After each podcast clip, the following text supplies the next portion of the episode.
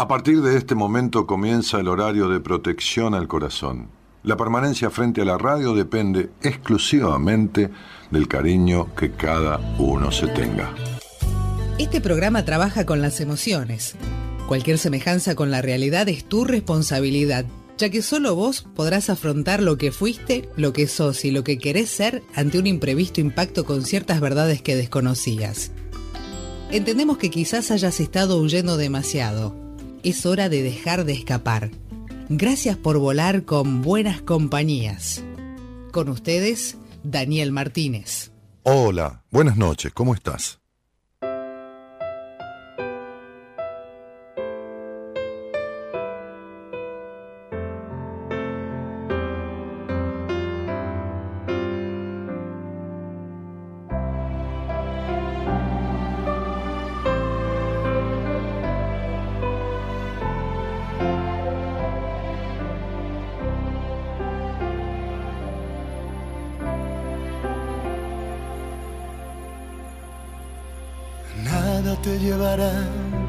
Cuando te marches. Cuando se acerque el día de tu final. Vive feliz ahora mientras puedes, tal vez mañana no tengas tiempo para sentirte despertar. Siente correr la sangre por tus venas Siembra tu tierra y ponte a trabajar. Deja volar libre tu pensamiento, deja el rencor para otro tiempo y echa tu barca a navegar.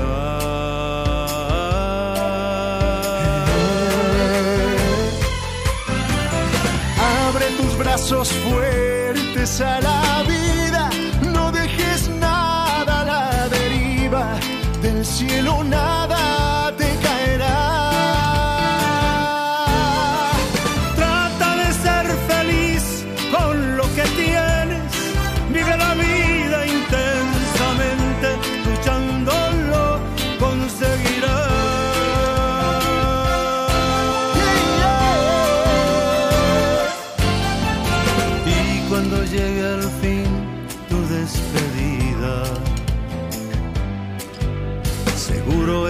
que feliz sonreirá.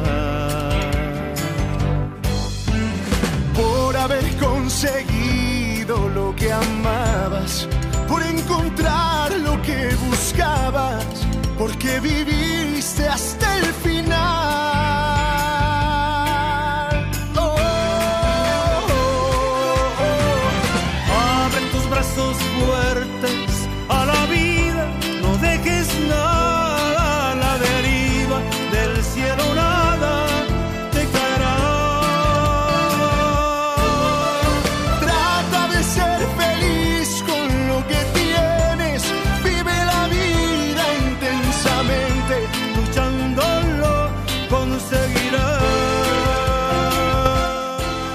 Carlos Rivera.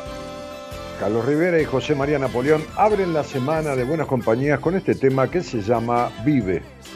Vive la vida intensamente, luchándolo conseguirás. Vive, vive.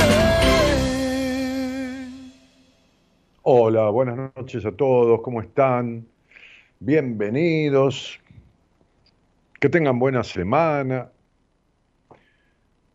Y gracias por andar por aquí dando vueltas en este dial imaginario, ¿no? Que tiene que ver con las redes y muchos en el dial verdadero, que tiene que ver con AM 1220 Ecomedios, que, es la, la frecuencia que nos convoca desde hace ya ocho años, ¿no? Yo había estado en esta radio por allá por el 2004, 2005, este, nueve años, dice acá el, operador. Muy bien, este, atento ahí. Eh, había estado en el 2004, por ahí, cuando dejé de conducir eh, un programa eh, diario, o sea, de, de, lunes a viernes en, en Canal 7, lo que es la TV pública, que lo conduje durante seis meses. Este, y cuando dejé esa conducción,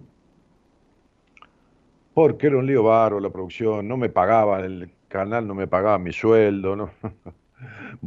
en fin. este, me fui a, a Ecomedios, ¿no? A Cadena Eco en su momento, bueno, este, que era una cadena de, radios, este, después este, se transformó una de ellas en Ecomedios, está ahora en pleno centro, antes estaba sobre Avenida Rivadavia, aquí en Capital Federal, ahora está a una cuadra, a dos cuadras del obelisco. Este, y, y esta canción la elegí porque, porque la letra misma habla de cosas que, que son tan reales, ¿no? O sea, yo recuerdo esa conversación que tuve con una, con una médica, ¿no? Este, que, esperen que estoy buscando aquí, a ver, ¿dónde está? Acá. Con una médica con la cual interactuamos en alguno de los capítulos de un libro que escribí, este, y esta médica se dedicaba, a, creo que lo he contado esto, pero bueno, a, los enfermos este, terminales. Fíjense que no es casual, ella había nacido y cuando nació la dieron por muerta. Era una bebé, la pusieron en un costado, parece que se había ahorcado con el cordón y no sé.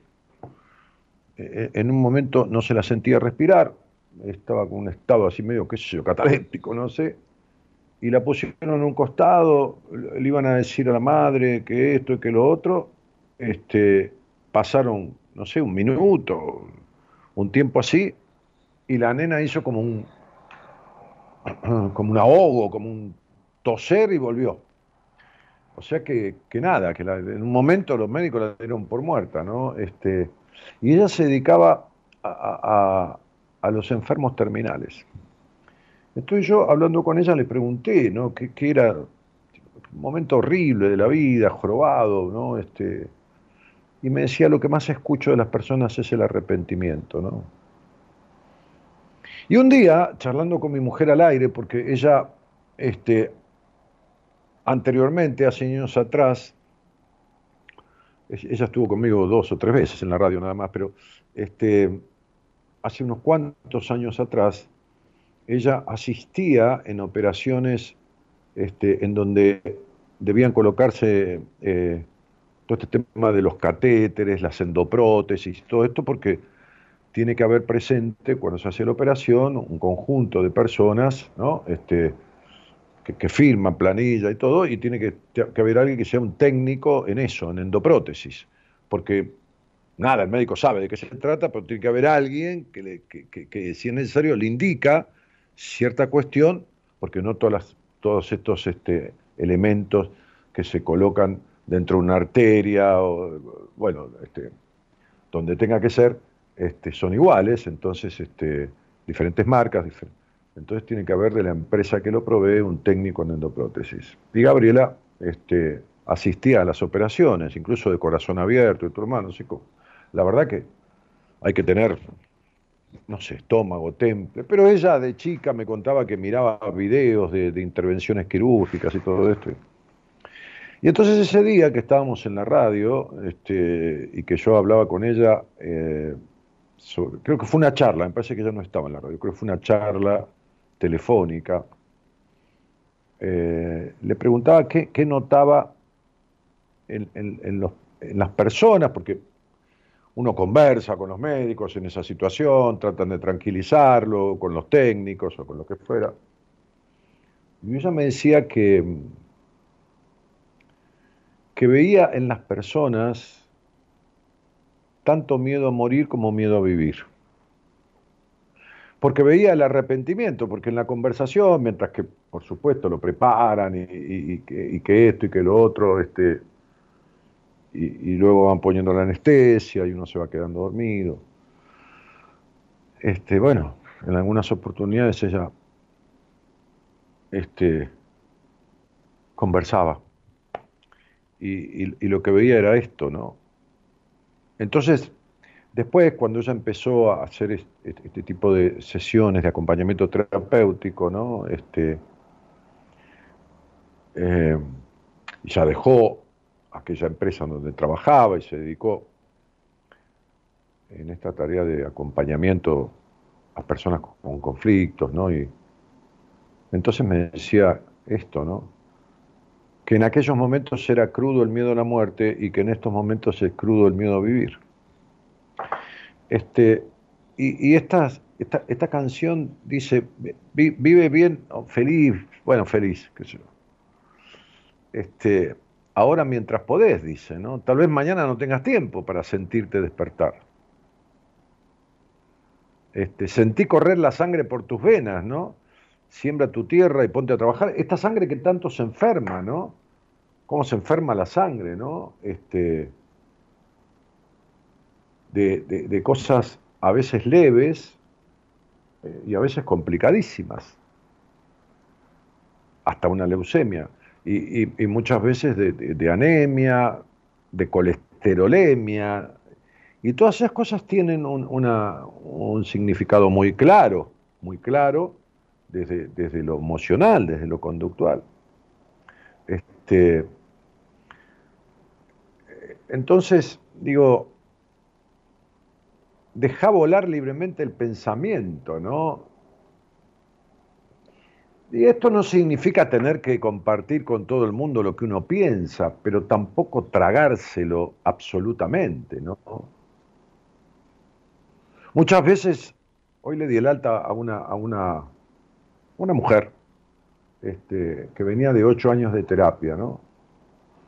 Y yo me acuerdo que cuando la vi en la entrevista, una de las cosas que hablamos, le digo, esta cabeza tuya que no se la diste nunca a nadie, ¿no? O sea, a veces, lógicamente, el terapeuta escarba y no, no hay, escarba, digo, este, este, investiga, se mete o trata de meterse en la cabeza del otro, pero el otro no, no, no, abre, no tiene, no acompaña.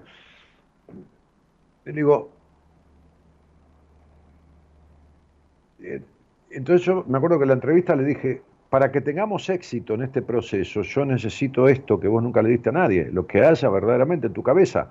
Digo, cuando vayamos par y paso acompañando este proceso de ida y vuelta, todo lo que te vaya pasando, que va surgiendo en tu cabeza, que tenga que ver con esto, no importa si te comiste una hamburguesa o, o qué sé una ensalada, salvo que tengamos un trastorno alimenticio, bueno, y tengamos que, ver eso, pero todo lo que te vaya pasando a través de lo que yo te voy dando como tarea, como películas de, largometraje, o como apuntes, o como conversaciones, o como sueños que tengas, todo me lo tenés que dar porque lógicamente de lo que yo reciba de esta cabeza es lo que voy a indicar para el próximo paso, para lo que sigue, para darte una devolución. Entonces, cuando uno dice, deja, eh, cuando la canción dice, ¿no? Este, deja volar libre el pensamiento, este, deja el rencor para otro tiempo, ¿no? ¿Qué sé yo? No sé, para cuándo, para nunca. Y, este, y echa tu barca a navegar, dice, este, poéticamente, ¿no? Este, diríamos, e, echar tu vida a volar, ¿no? Este, echar tu alma a volar, ¿no? Porque, porque el pensamiento este, e, es, es como el verdugo del alma, ¿no? El pensamiento es, no siempre, por supuesto, pero es como el verdugo del alma, en vez de ser el esclavo del alma, ¿no? De, ir hacia donde el alma pide, este, es el verdugo, ¿no? O es el amo. Y después dice algo, ¿no? Que, no dejes nada a la deriva, abrí tus brazos fuertes a la vida y no dejes nada a la deriva porque del cielo nada te va a caer. ¿no? Y es muy difícil, claro, ¿no? Este, el otro día hablaba con, una, con una paciente también este, de, la forma de crianza y fue criada tanto en la religión, en la culpa, en que si tenía relaciones sexuales antes de casarse le decía a la madre que se iba a morir, que iba a tener un cáncer. Yo, yo a veces es difícil creer lo que uno escucha. Uno lo cuenta y por ahí hay personas que dicen, ah, este tipo. Otros no, otros dicen, sí, lo que dice, porque han vivido este, sojuzgados bajo mandatos religiosos perversos, ¿no? Perversos porque pervierten la psique del individuo, ¿no? Perversos psicológicamente, ¿no? Este, ¿Cómo vive una persona de esa manera, ¿no? O sea, con, todas esas creencias. Y entonces eh, la, creencia era que, Dios le iba a mandar una persona adecuada, que, que, la, que, que, iba a sacar de, la tristeza o de esto, de la que Dios no le mandó nunca nada, ¿qué le va a mandar? Por eso la frase dice a Dios rogando y con el mazo dando. Digo, eh, tiene que ver con el mazo en qué refiere, ¿viste? En el medio de la jungla. Un tipo puede rogarle a Dios que está perdido, pero tiene que agarrar el machete, el mazo, un palo y abrirse camino entre medio de la maleza, si no, no sale de ahí. No viene un helicóptero y se lo lleva. Este, si querés creer en que Dios te dio una mano, bueno, creen que te puso un palo ahí a, la mano, ¿no? Un, árbol ahí, algo que arrancaste una rama para, para poder abrirte camino, pero pero no que va ni una mano que te va a sacar, ¿viste?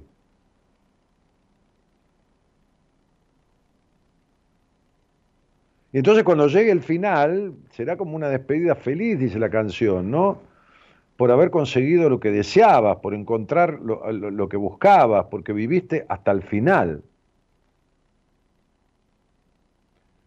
Y mucha gente no vivió ni al principio. Digo, de acuerdo con, coherencia, ¿no? Este, por eso el posteo de hoy en las redes, en Instagram, este, que yo le sugería a la productora, un poquito siguiendo la línea de la canción, le sugerí la idea, después lo desarrolló, dice, nada te llevarás cuando te marches, ¿no? Tomando una parte de la canción.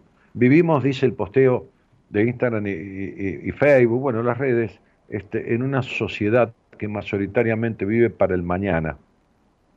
Guarda y acumula para el futuro y se deja de lado de una u otra manera por creencias religiosas, porque ya será momento, porque hicimos un sacrificio tan grande, me decía alguien, 30 años, nos privamos de todo para tener nuestra casa propia. Y yo me acuerdo de aquel cliente que yo tenía en mi empresa inmobiliaria, que era un inversor, ¿no? que, eh, eh, era un, empresario, digo, este, alimenticio, este, y, que, yo decía, ¿por qué no te compras un par de casas para vos y tus socios?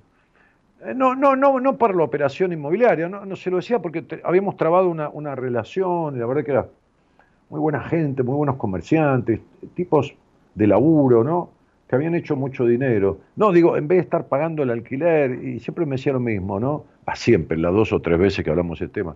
Me dijo, prefiero un inquilino, un propietario, este, un inquilino rico antes que un propietario pobre, decía, ¿no? Un inquilino rico antes que un propietario pobre. Este, me acuerdo siempre de eso. Me decía, yo con el dinero que podría comprarte unas casas para mí, para mis socios, lo pongo en mi negocio, lo multiplico, este, este, y te pago los alquileres y me sobra plata. Está, bien, me parece bárbaro, son políticas, pero esto de nos sacrificamos 30 años, 20 años, 15 años, sacrificarse. No digo, nos dedicamos 15 años, 20 años a vivir y también a, guardar o a pagar tal cosa y logramos tener una casa y mientras vivir. Porque si vos te sacrificás 10 años, 15 años o 20 años por tener una casa, esos 20 años de tu vida los perdiste en todos sentidos. Tenés la casa y, y los 20 años, arrancaste a los 20 tenés 40, o arrancaste a los 25 y tenés 30, 45 50. Y, ¿Y quién te devuelve lo perdido? Entonces, este, por eso el posteo habla de eso, ¿no? Dice, para estas situaciones, situaciones siempre se tiene una buena excusa, ¿no? Que la casa, que la familia, que los hijos, que cuando tengamos un suficiente respaldo, que después que nos jubilemos, ¿no? Este, que el tiempo, que el clima, que el dólar está alto, que bajó, que voy a esperar que suba más, que...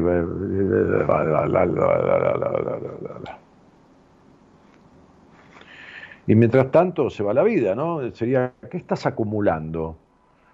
Porque, ¿Qué estás acumulando? Porque a lo mejor estás acumulando tristezas, a lo mejor estás acumulando decepciones, a lo mejor estás acumulando sinsabores,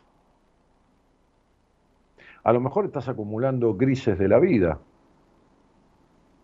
¿Qué postergás para después? A lo mejor estás postergándote a vos mismo, enteramente. Esto que se llama moderno, procrastinar, ¿no? Igual que la resiliencia, ¿no? Todas estas palabras que está bárbaro, sí, pero. Este. ¿Qué estás esperando? Decía, ¿no? El posteo en las redes. ¿Qué, qué, qué, qué esperás? Que los chicos crezcan, que, que bueno, que, tengas que dejar de cuidar a los nietos, porque hasta que los cuides, tu hijo trabaja, tu hija trabaja, qué sé yo, que, que el otro. No, no me quiero, ¿sabes qué? Yo me iría a vivir a, qué sé yo, me dice alguien, ¿no? No importa, a Carlos Paz, a Mar del a Ushuaia, a La Quiaca, no importa, a Humahuaca.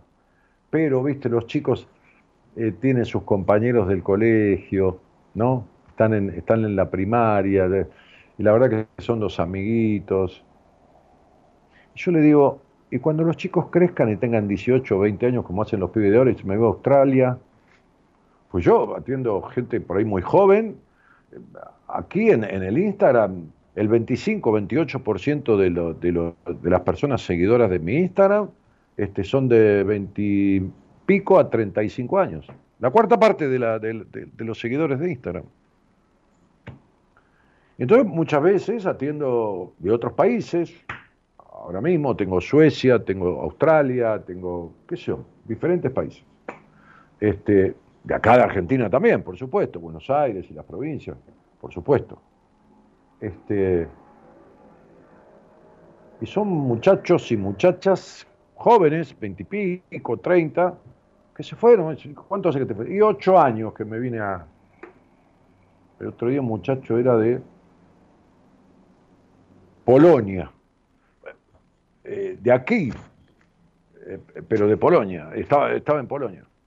Este, y habían dado por otros países antes, y ahora está radicado allí, ¿no? Este, y, bueno, se casó así con una, con una chica, con una polaca.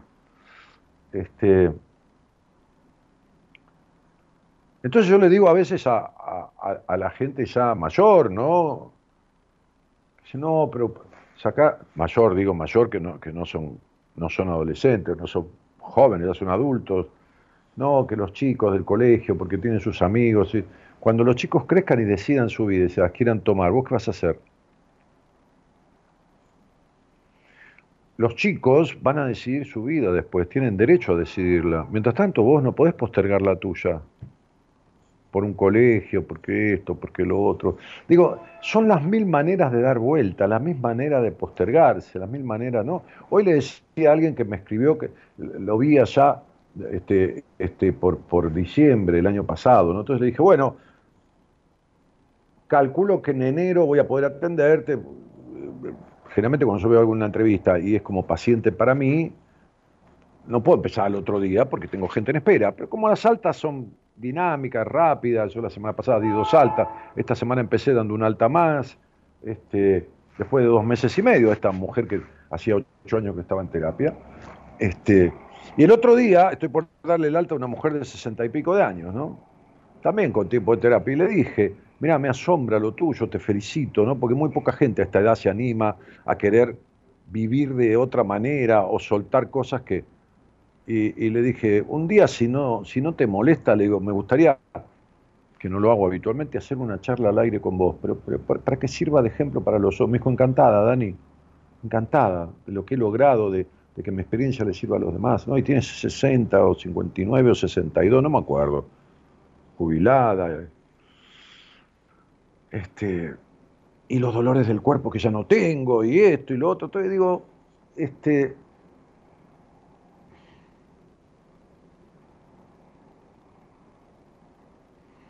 estas cosas de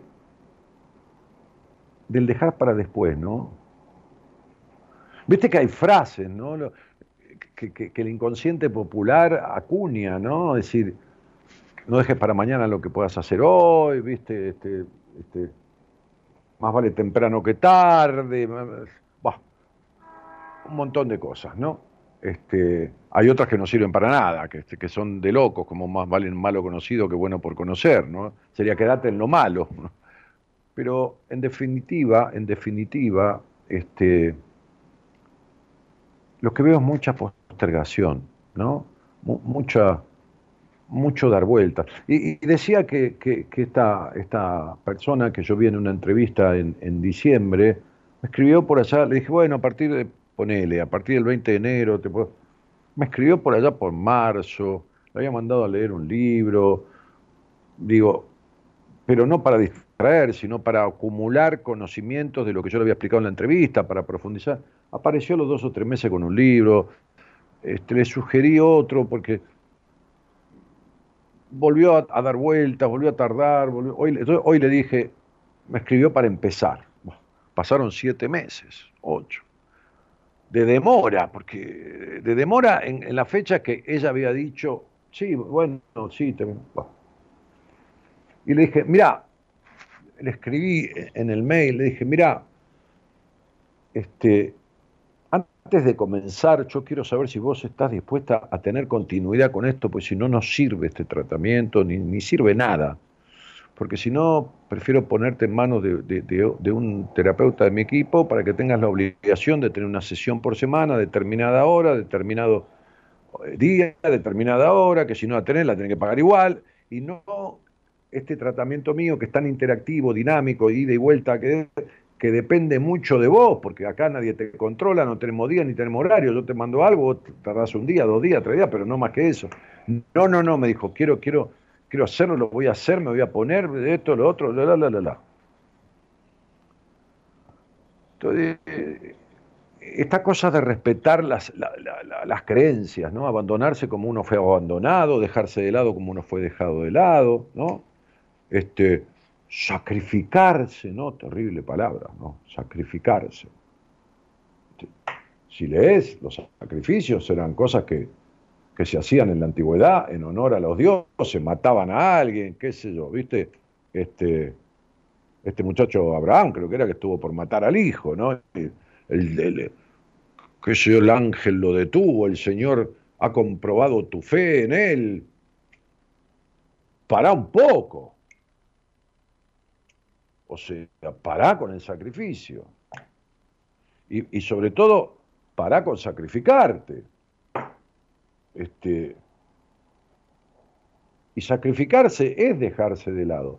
Sacrificarse es postergarse. Sacrificarse es traicionarse. Sacrificarse es tragarse todo. ¿No? Sacrificarse es socavar los deseos del alma, aplastándolos con la mente y prohibiendo inventarse cárceles imaginarias. Sacrificarse es quedarse en la dependencia emocional, ¿no? Hoy le di el alto a una paciente que me decía, me fui hace 15 días de, la casa de mi madre por primera vez en mi vida y trabajamos eso en su terapia, ¿no? dos meses y pico este, de laburo hicimos, ¿no? Y volví este fin de semana y, fui a comer algo el domingo y me di cuenta de la locura que cometí quedándome tantos años. Y dije, bueno, no era tu momento, no era el momento, no, no, no. No coincidiste en el feeling, en la, en la empatía con tus terapias. Tomaste terapeutas que quizás sean los mejores del mundo, pero vos no eran buenos para vos y te quedaste ocho años, porque te ayudaban a no transformar nada y quedarte ahí, porque era la dependencia terrible que tenías de esta madre. Este,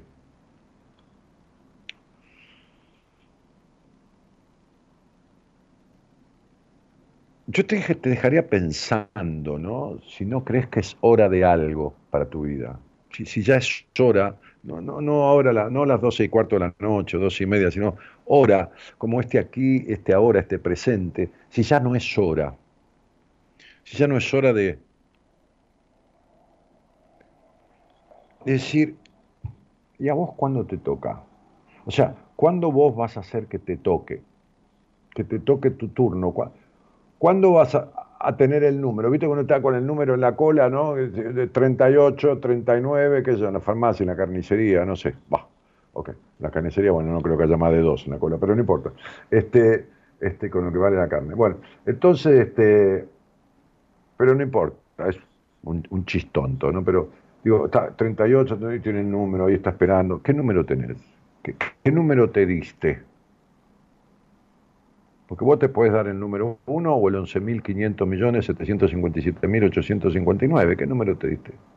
¿Cuál sacaste del talonario?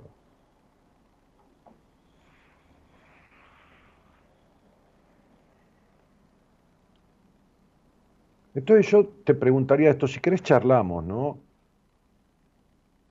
¿De qué crees que es hora en tu vida? ¿Es hora de qué? Y vamos a ver por qué no podés. Porque todos no podemos algo.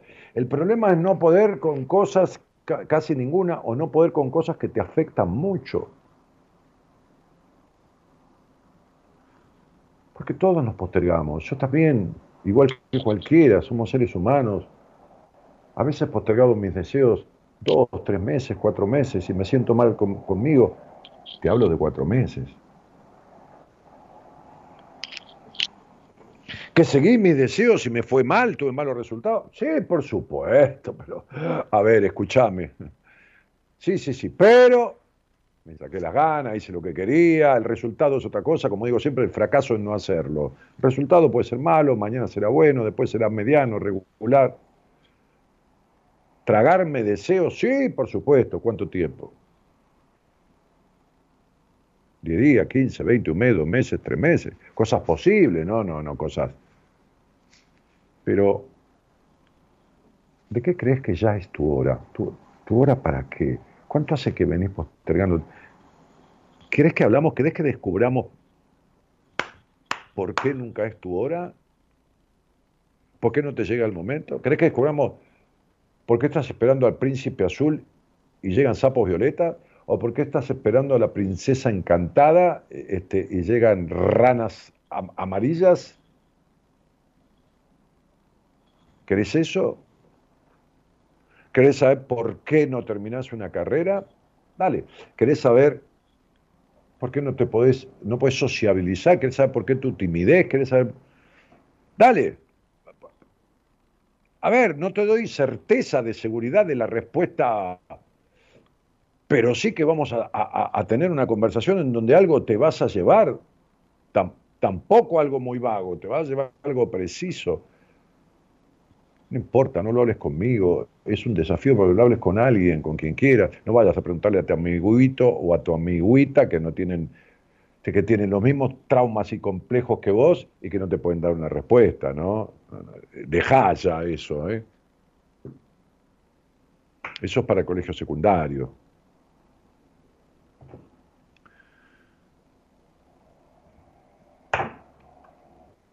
¿Crees que es tu hora de algo que ya es momento? Aunque sea de saber el porqué de algo.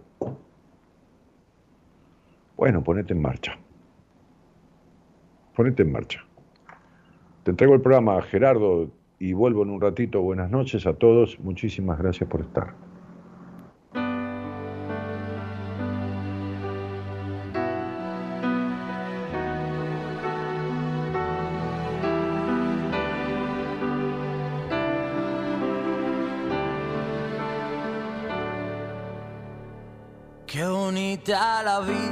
Queda todo de golpe y luego te lo quita.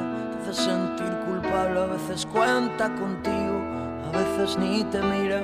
Qué bonita la vida, qué bonita la vida cuando baila su baile, que se vuelve maldito. Cuando cambia de planes, ahora juega contigo, tras tantas comparte. Qué bonita la vida. Y tan bonita es que a veces se despista. Y yo me dejo ser.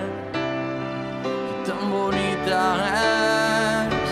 Es vida lo que me das. Vida tu caminar. cobarde que lucha, que sueña y que perderás. Vida que vuelve a dar, vida que sola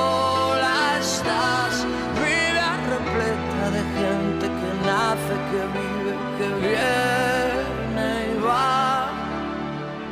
Qué bonita la vida, tantas veces enorme, te acaricia y te mima, te hace sentir tan grande, a veces eres un niño, a veces enemiga, qué bonita la vida.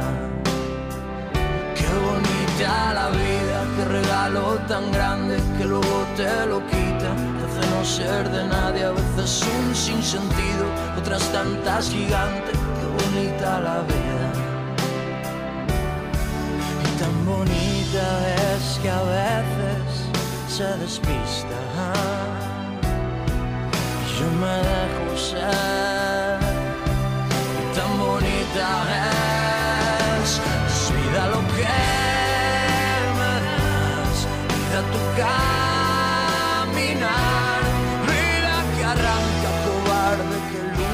sueña y que perderás, vida que vuelve a dar, vida que sola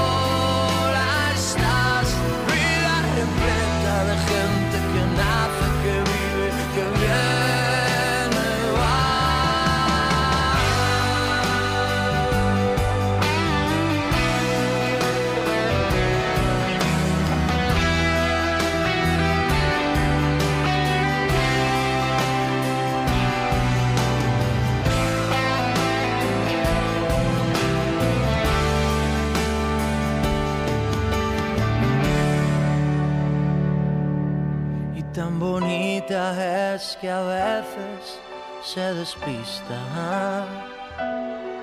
Y yo me dejo ser. Y tan bonita es, es vida lo que me das, vida tu caminar, vida que arranca cobarde, que lucha, que sueña y que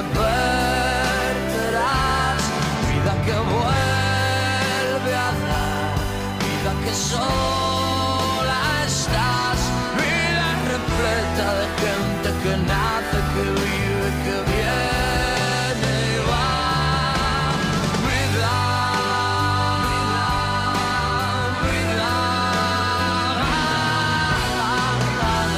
Y Alicia Cervera dice buenas noches a todos. Fernando Cabrera que dice buenas noches. Dani, querido, saliendo del laburo y escuchándote de Resistencia. Mónica Drame que dice buenas noches. María del Carmen que dice buenas noches, Dani. Y Luis Omar Figueroa dice hola, Daniel. Feliz comienzo de semana para todos. Alejandro Cúpolo dice buenas noches, Daniel. Beatriz y dice Hernández, buenas noches y equipo, buena semana. Mario que dice buenas noches. Este, hola, buenas noches, dice Estela, y el placer de poder escucharte, dice Fernando Escarpino, Victoria Ferreira, que saluda desde Tucumán, Tomás Centurión, que también saluda, ah, mientras preparo la cama para irme a dormir, dice eh, Marta, que escucha, manda un abrazo, Alberto Medina, que dice desde México, Ciudad de México, este, ah, Gabriela Zapata, que saluda a Alicia Bosco, que también, qué bueno, segunda vez que te escucho en vivo. Bueno, Ali, vamos a un llamado, después leo, ustedes escriban ahí que yo trataré de leerles los mensajes, que hay muchos, muchas gracias. Hola, buenas noches. Hola, buenas noches. ¿Qué tal? ¿Cómo estás? Bien, usted. Mi Bien, nombre es Mauricio. tuteame así, tuteame así no- nos acercamos un poco. ¿Todo bien? Sí, Mauricio, todo bien. ¿De dónde sos? Eh, de Entre Ríos, pero actualmente estoy viviendo en zona oeste de Buenos Aires. Ah, mira vos. Bueno, este, ¿y ¿cuánto hace que te viniste para acá? Y soy artesano y bueno, viajo y ahora estoy viviendo hace seis meses Ah, ok. acá. ¿Y, y qué tipo de artesanías haces? Hago insectos en alambre. Se llama recre- recreación en insectos.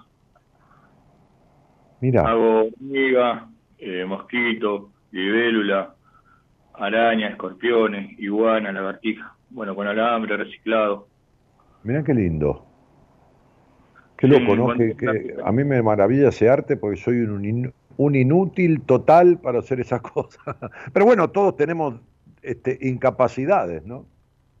Exactamente, igual yo siempre le digo a la gente que tiene que probar.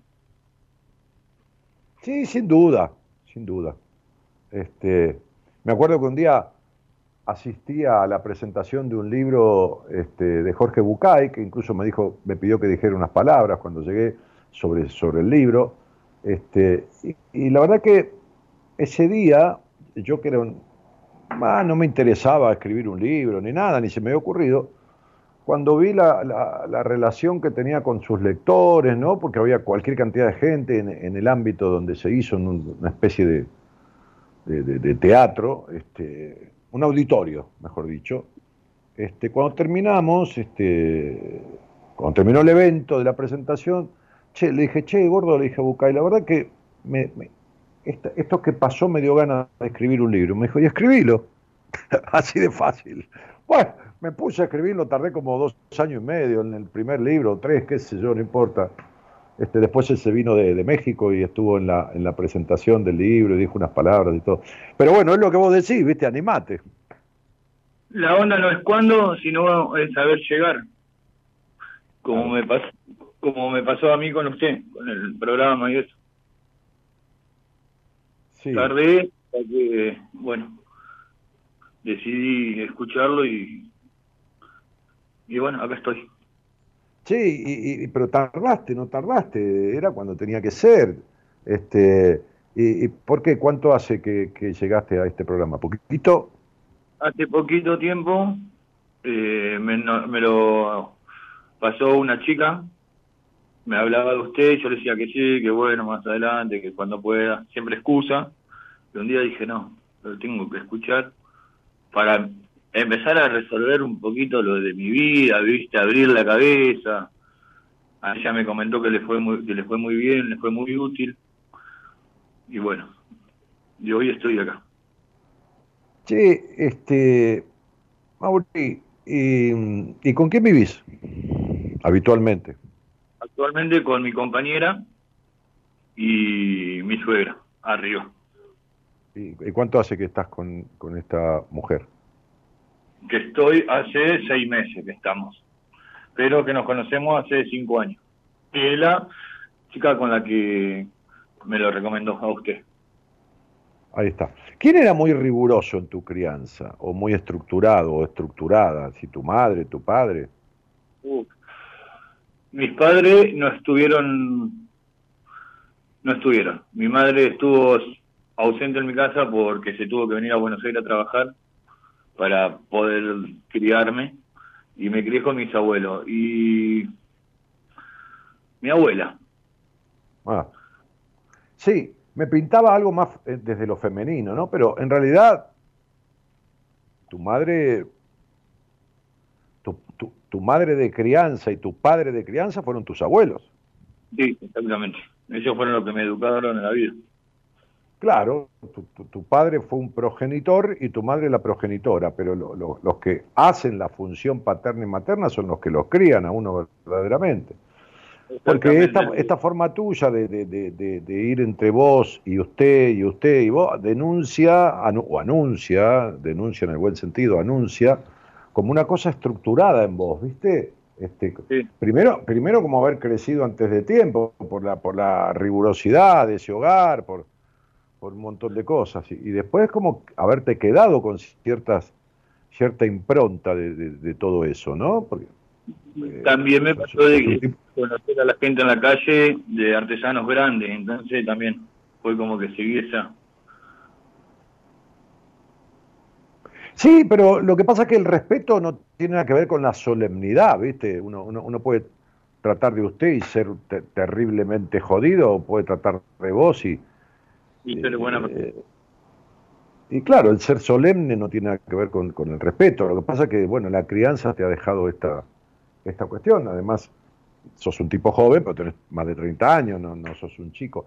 Bueno, este, ¿y, y cuántos programas escuchaste? ¿Uno, dos? Eh, dos. Tres con el de hoy a la mañana que estuve escuchándolo de que ah, eh, escuchaste un programa diferido. Che, este, ¿y, ¿y qué te daba ganas de hablar conmigo, Mauricio? De lo que me pasa, estoy dejando la, la cocaína, algo que Ajá. entró en mi vida en un momento que no tenía que entrar, pero bueno, entró, fui débil y hoy encontré a mi compañera y bueno, necesitaba, siempre necesitaba, lo buscaba, pero nunca lo, lo lograba porque, bueno, una vez se quiere, pero bueno, pasan cosas y en cambio ahora decidí para mí, para mi vida, de cambiar esas esas cosas que tapaban y bueno, y acá estoy. Pero ¿cuánto, ¿cuántos días o, cuántos meses o días hace que vos no tomás o que No venís tomando me- menos de lo que tomabas? Siete meses. Bueno, no es poca cosa siete meses, ¿eh? Siete No, meses eh, es, todo un tiempo. ¿Cuánto tiempo tomaste? ¿Cuánto- cuántos, ¿Cuánto cuántos años? tomé? Y tomé 14, 24, y de los 14 años, y 16 años, 17. Ajá. Bueno, con más razón, ¿no? Estar siete meses después de una adicción de, de, 10 de 15 años, 10 años, 15 años, eso, eso es un logro grande, muy, muy importante, ¿no? Sí, Este- porque también quiero cambiar un poco mi vida y esas cosas me estaban haciendo mal, me estaban alejando de gente, de gente que hoy estoy recuperando. Bueno, pero, a ver, Mauricio, por, por mi parte, hasta donde me dijiste, eh, es algo muy, muy encomiable y un gran logro. y, o sea, es- ha- has dejado la adicción este, y estás eh, relacionándote nuevamente con personas que por esa adicción te habías distanciado, porque viste, el adicto siempre se junta con adictos, ¿no? Es decir, no se junta con los caretas, ¿no? Si careta le dice el adicto al que no toma, ¿no? No, sí, Este, exactamente. ento- claro, entonces se genera un círculo vicioso y, y- y- y bueno, este, entonces uno se va separando de la gente que, que no es del palo, como se dice. Este, Sí, que piensas que es careta, pero sin embargo te das cuenta que, que no, que son gente común y corriente con otro pensamiento más limpio. El careta es uno que, que necesita de la droga para ser el que no es, o el que no se anima a ser. Porque la, la cocaína lo que trae es ese sentimiento de omnipotencia, de poder con todo, ¿viste? De, de- ¿No? Sí, de- Este, Llegar a ponerte violento por no tener o cuando o cuando estás luchando y te cruzas con alguien que lo conoces y sabe que tiene y llegar a tu casa y, y enojarte y vos decís no porque no está bueno y decime, ¿tomabas cocaína o hacías lo que se llama un cruce? Alcohol, No, no. cocaína, de vuelta alcohol, de vuelta cocaína. Eh, durante el, el- cuando consumía, sí, mezclaba el alcohol y la cocaína. Hoy no tomo alcohol, o sea, tomo muy de vez en cuando, eh, una vez al mes, ponerle que me, me siento con mi compañera a tomar un, una lata de cerveza.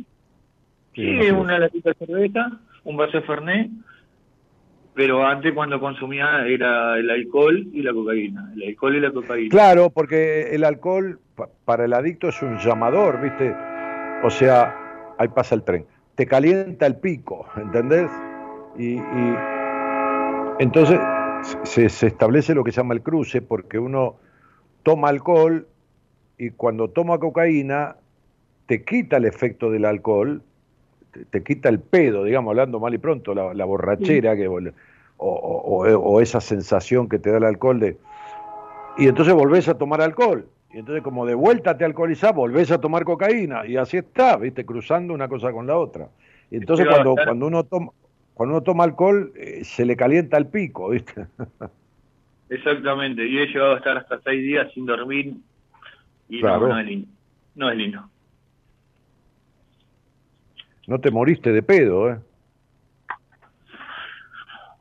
Como quien dice, tuve un día aparte. Y sí, porque estar varios días sin dormir, bueno, sin dormir, por ahí te dormías dos horas, pero estar cinco o seis días sin dormir, después del quinto día sin dormir se puede producir un brote psicótico. Bueno, es muy yo factible, es muy factible. Que produzca un brote psicótico de una distorsión de la personalidad, una especie de, de romperse la cabeza en dos, este, o tomando cocaína seis días muy de continuo, puedes hacer una fibrilación y te quedas duro ahí, ¿viste? Bueno, Como se, muere, como, se- como- se muere tanta gente pues, pasado de vuelta, ¿no?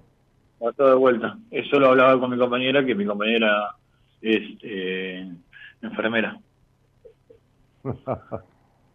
claro. Me decía, Bueno, te- tenés una... ¿Eh? Decime. Eh, No, que me decía que tuve, eh, cuando le contaba esto, que te estoy contando, que fue en un encuentro artesano, bueno, un gran encuentro que se hace, estuve los seis días y me dijo ella, tuviste un día aparte. Y claro, porque ella como enfermera ha visto llegar a la guardia un montón de pibes con una taquicardia paroxística y una, y una fibrilación y quedarse duros ahí, que después le ponen el diagnóstico paro cardiorrespiratorio, por- porque si no viene todo el quilombo de, y, viste, y- pero, pero se, se, se, qued- se mueren, se quedan duros por la cocaína. Sí, he, he estado en- con amigos que han muerto por la cocaína y sin embargo yo decía no, mientras estaba en el velorio decía que no y salía del velorio y, y consumía. Entonces para mí ya haber cumplido seis, siete meses, para mí ya es, es bastante. Entonces quiero No, seguir los es días, muchísimo. todos los días eh, que me apuesto doy gracias al universo, gracias a un, un día más de batalla ganado. Por supuesto. Como dicen en Alcohólicos Anónimos, ¿no? O en Narcóticos Anónimos, viste que son dos centros que se elaboran muy bien en todo esto. Este, la frase es solo por hoy. Solo por Es hoy no solo voy a tomar. Pero es solo por hoy. Sí, solo por hoy. Es solo por hoy. Es un día por día. No hay que decir nunca más ni en pedo. No. Porque cuando uno dice nunca más, si mañana llega a tener una recaída, por más pequeña que sea, la frustración y la sensación es tan terrible que uno cree que fracasó y eso le da lugar a volver a tomar. Entonces, uno dice solo por hoy. Bueno, eso me había pasado anteriormente. A Por eso te lo estoy no- diciendo. Que no tomaba, no iba a tomar nunca más y volví y ahora es solo por hoy. Todos los días, Claro. hoy no, hoy no, hoy no. Y bueno, y estoy acá, descargándome con las artesanías. Bueno, tengo a mi compañera que, que es, es una masa. Bueno, entonces yo lo que escucho es un tipo que viene de un hogar muy rígido, muy gris, de una abuela jodida, de carácter infeliz, este, un hogar de sacrificio, una infancia que duró poquito, porque, porque fue una infancia entre medio de, de gente grande que no vivía bien, este, y, y que, y que esos abandonos, entre comillas, de sus progenitores, por más que fueran con las mejores intenciones de tu madre o lo que cuerno fuera, este, te dejaron vacíos y este vacío existencial que tenías, que nada te conformaba, en algún momento lo empezaste a llenar con cocaína, ¿no? Primero lo, busqué con la artesanía y, con la artesanía, sea, si bien ya consumía y decía, no, voy a dejar, voy a cambiar eso por la artesanía y no. Fui de viaje, fui haciendo cosas y, y bueno, que el tiempo no lo puedo volver atrás, pero hoy doy gracias a Dios que, por ejemplo, estoy teniendo un vínculo con mi madre. ¿Y cuánto hacía que no la veías a tu madre? Yo siempre la, la, la vi, siempre le sacaba plata para con chamullo y era todo para Para Merca. para, para merca. Yo la, la veía llorar a mi madre, pa- che, pará, pa- dame plata para ir a visitar a la tía Blanca. Claro, ir a alquilarme algo y no me iba a alquilar nada, me compraba un poco de materiales para la artesanía y el resto era cocaína y, mi mamá me veía llorar y yo le decía nada. Bueno, tenés derecho. Y hoy, hoy tengo una hija a la cual estoy, bueno, tratando de, de recuperarla, siendo, estoy iniciando los trámites en el juzgado, porque estoy entendiendo que errores los grandes y de chico, bueno, todos tenemos errores. Y no la puedo jugar toda la vida a mi madre, pero el resto de los días que le quedan la quiero la quiero disfrutar. Y Sí, ad- disfrutar. además, además, fíjate que tuviste un padre muy abandónico y, y vos hiciste lo mismo con tu hija, ¿no? Exactamente. Entonces, hoy no quiero que mi hija eh, pase lo mismo que pasé yo. Quiero eh, recuperarla. Una de las cosas para recuperarla, bueno, era dejando la cocaína, viéndome bien, con otro semblante. Entonces, bueno, eh, estoy en ese, en ese tema, pero a veces me pongo, me ponía violento, llegué a pelearme, llegué a estar en comisaría. Sí, pero la, la violencia eh, viene de tu tristeza, querido amigo. Viene la- de la tristeza del niño. Viene de esa crianza abusiva que tuviste. Tuviste una crianza abusiva. Y la Este- verdad que, que sí, que me pegaban todo el tiempo y yo me crié en Sí, eso. sí, y, sí. Sí, y la verdad que no, y no es lindo, no es lindo ser violento. O sea, no es lindo. No, y lo que pasa es que esta, esta, a ver, a ver, Mauricio, esto no es para justificar, pero si uno no entiende las cosas, mal puede este, este, modificarlas, ¿no? Es decir, el lenguaje con el cual te criaste, más allá del castellano, el lenguaje vincular es la violencia, vos te quedó violencia dentro. Entonces, te costaba menos, mucho menos ser violento que ser amoroso, porque lo que vos heredaste es la violencia. Entonces, no estoy justificando que esté bien ser violento, pero te lo estoy explicando de dónde viene, ¿entendés? ¿De dónde viene? Entonces, Claro. a mí, Vie- hoy por Viene, viene de que, viene de que te hablaban en castellano y que el lenguaje por el cual se vinculaban era el maltrato y los golpes. Por eso te dije que tu infancia no duró nada no, y que había mucha me- rigidez. yo me fui a los a los 12 años me me encontró la policía eh, en un pueblo cercano con una mochila porque yo me quería ir Sí. yo me Te llevaron de vuelta, te llevaron de vuelta para casa.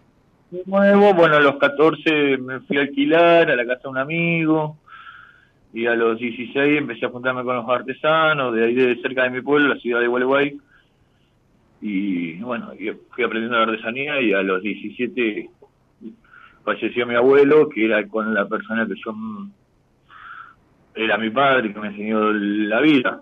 Él falleció y yo automáticamente me tuve que ir de mi casa, porque ya no, ya estaba.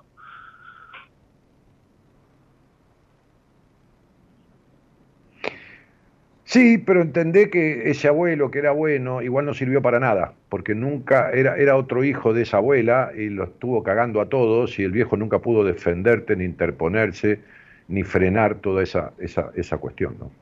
No, Entonces, no- No tuviste, nun- no, tuviste nunca sana protección. Fíjate que vas a parar, en, en el buen sentido, te lo digo, a un Sí. vínculo, una, rela- una relación de pareja con una enfermera, ¿no? que, que se dedica y que tiene la vocación de cuidar a los demás. sí, Sí, Este, y Como siempre digo, las enfermeras cuidan a los demás para reparar lo mal cuidada que fueron en su infancia. Qué loco, pero sí. Eso lo hablábamos, Sí, sí, lo hablamos con mi compañera. No es loco. La- las profesiones no son casualidades tampoco. Los oficios no, no son casualidades. Tie- Tienen sus orígenes en, en muchas cosas. ¿no? Este, mayoritariamente hay cosas que son porque sí, pero una cada tanto. Sí. Así que bueno, compañero, yo, yo, te, yo te siento como, como bien rumbeado, ¿no? O sea, eh, a ver, eh, estos connatos de violencia, si son frecuentes, si, si han amainado un poco, porque la cocaína también te pone muy violento, ¿no? Cuando, cuando saca lo peor de uno, ¿no? O sea, este, este, pero a lo mejor en algún momento, algunas cositas, vos estás haciendo algo por vos mismo y has logrado mucho. Algunas cositas, eh, vas a algún centro, vas a, Narcóticos Anónimos, vas a, vas a algún lugar de grupo o no, no vas a ningún lado. Sinceramente, eh, estoy con mi fuerza de voluntad. Sí, pero, a ver, como vos tuviste que a los 12 años parirte solo, cuando tenías que ser un nene cobijado eras un cagado a palo y te tuviste que arreglar solo con una abuela maltratante, perversa, jodida y un abuelo que era bueno, pero bueno y no alcanzaba. Este, eh, deja de creer que tenés que arreglarte solo con todo, ¿no? Andá a alguna iglesia, que están los grupos de alcohólicos anónimos, narcóticos, y hacerte de un grupo de gente que te sirve ir una vez o dos veces por semana a conversar, porque han vivido lo mismo que vos, porque te ponen un, un, alguien que te acompaña, que, que, podés llamar por teléfono, que te va a entender más que nadie, porque también fue adicto. Este, está bueno, deja de querer ser Superman, uno no, no, puede con todo, ¿entendés? O sea, si yo quiero comprar una abeja de, de artesanía de alambre, y te voy a ir a ver a vos, porque mi tiempo lo dedico a otra cosa, de otra gente que me precisan a mí, yo te preciso a vos como artesano y todos precisamos de alguien, ¿entendés? Entonces, para, eh, no tenés que demostrarte nada, que vos podés solo con todo, que vos te... No, para nada, ¿qué, qué, qué, qué hacer fuerza? ¿Qué, ¿Qué creerte Superman y el Capitán América juntos? ¿Viste? Andate, te digo una terapia, por ahí no puedes pagarla, se, trabaja, se trabaja muy bien en los centros de adictos, este, uno tiene un lugar, un lugar donde está con pares, donde puede hablar, donde puede un montón de cosas, ¿viste? Sí, sí. Igual yo una terapia sí la quisiera porque también tengo para hablar, ¿no? Y, y me gustaría hacerme encontrarme con algún especialista y poder charlar estas cosas que uno no las charla con todo el mundo. Eh, está bien también, o sea, nadie te dice que no, está bien también. Eh, lo que pasa es que, bueno, yo una vez trataba a un muchacho este, que, que, era adicto a la cocaína, a la marihuana, al alcohol, a todo junto. Este, y, y la verdad que, que mientras mientras trabajábamos juntos determinadas cosas, este, le indiqué que quería que fuera al grupo este, de, ahí cerca de su casa, porque hay por todos lados, de adicciones, ¿viste? eran un, no estaban en una iglesia, estaban en un centro de jubilados, creo, no sé dónde, que paraban ahí, donde encuentran un salón, se meten y, bueno, y hacen un muy buen trabajo este, para trabajar a dos puntas las cosas. Esos grupos son muy buenos. Este, lo voy este, a lo voy a tomar, voy a voy a buscar Sí, porque sabes qué pasa, eh, siempre hay alguien que apadrina a quien recién llega y tenés un contacto directo y tenés el teléfono de, de, de, de este hombre o de esta mujer, no importa, de este, este adicto, de este exadicto, este, y, y uno tiene un contacto cuando lo precisa, a la noche, permanente, como de un amigo con quien uno, en vez de tomar cocaína, se ayuda para no tomarla, o, si tiene un vacío, un bache de tristeza, lo habla, y así vos también vas a aprender y después vas a ayudar a otro que va a ingresar al grupo dentro de un año, este, y, está bueno, decir, no, no, no, ¿entendés? Pero está bien que te pongas con un terapeuta, pero está bueno que arranques por ese grupo de pertenencia. Sí, de una. Sí, porque quiero quiero cambiar un poco este esta vida. Bueno, pero ya la estás cambiando. El tema es que tenés que resolver cuestiones del pasado, abandonos, enojos muy fuertes y un montón de cosas que esas sí las vas a mayoritariamente tratar en una terapia. Pero primero yo te, te, sugeriría que hagas un par de meses de un grupo de adictos, un par de meses, para que tengas interacción con el grupo, tolerancia de aprender a escuchar a los otros. Acordate que vos fuiste un tipo que nadie te escuchó, porque en tu crianza nadie te escuchó. Entonces, este, este, nadie dijo quién es este ser te criaron como querían que fueras y si no te cagaban a palo. Entonces, digo, para que aprendas a escuchar, que otro te escuche, es como un dar unos primeros pasos de un grupo de pertenencia. Y después te buscas un terapeuta o me escribís a mí en Instagram. Yo tengo algún terapeuta en mi equipo que ha hecho posgrados en adicciones. Este, pero yo te diría que primero, primero, si vos querés una opinión, porque yo no doy consejos, doy opiniones, ¿no? Las opiniones uno las da, el otro las toma, las deja o hace lo contrario. Los consejos es hacer esto o sí o sí. Yo te doy una opinión que te sugeriría ir a un grupo y empezar a sentarte ahí y no faltar, no faltar para nada, que sea una cosa sagrada tu día de grupo y, estar esa hora y media, esas dos horas, escuchando y siendo escuchado. Muchas gracias, sí, lo voy a hacer. Sí, estás, estás bien rumbeado, estás en un año de encontrar verdades para terminar y cerrar cosas de tu historia. Si te vas un par de meses al grupo, en noviembre tenés un mes de muchísimo cambio y ahí tendrías que agarrar un terapeuta para ya profundizar un poco más, porque esa soledad interna que te ataca tanto y que vos la sustituís con, con la compañía de, esta chica, de esta mujer, que está bueno, pero hace falta que vos este, levantes la confianza en vos, dejes la necesidad de aprobación, te encuentres un poco más con vos mismo que has corrido el, telón de la adicción y has podido ver cosas, reconciliarte con, personas, tratar de buscar a tu hija, pero más allá de tu pareja, que es tu pareja, no tu mamá, es tu pareja, eh, me parece que, que, que, que vas a precisar, no necesitar, un acompañamiento, que primero tiene que ser un grupo de contención y después después una cosa más a solas. Perfecto. Entendido. Yo te diría que, te, diría que hagas eso este, y, que te fijes. Porque siempre el mal de otros es consuelo de todos, no es consuelo de tonto, es consuelo de todos.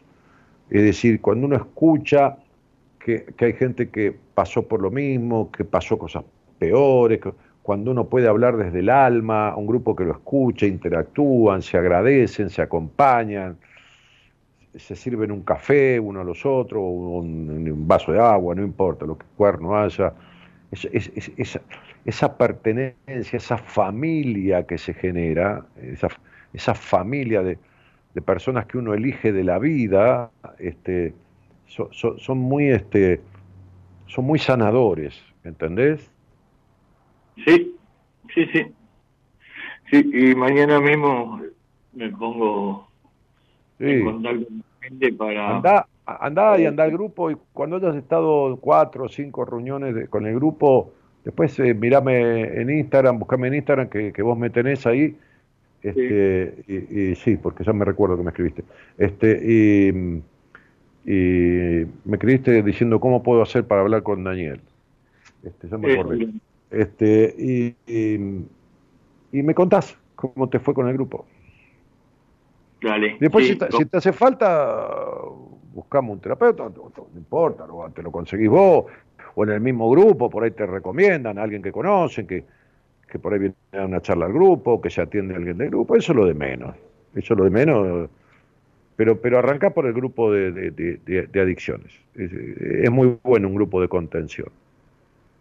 Muchas gracias, Daniel. La verdad que mañana mismo me pongo Dale. en eso. Dale, que tenés un gran año para este cambio. Te mando un abrazo grande, Tigre. Daniel, muchas gracias por escucharme. Por favor, gracias a vos.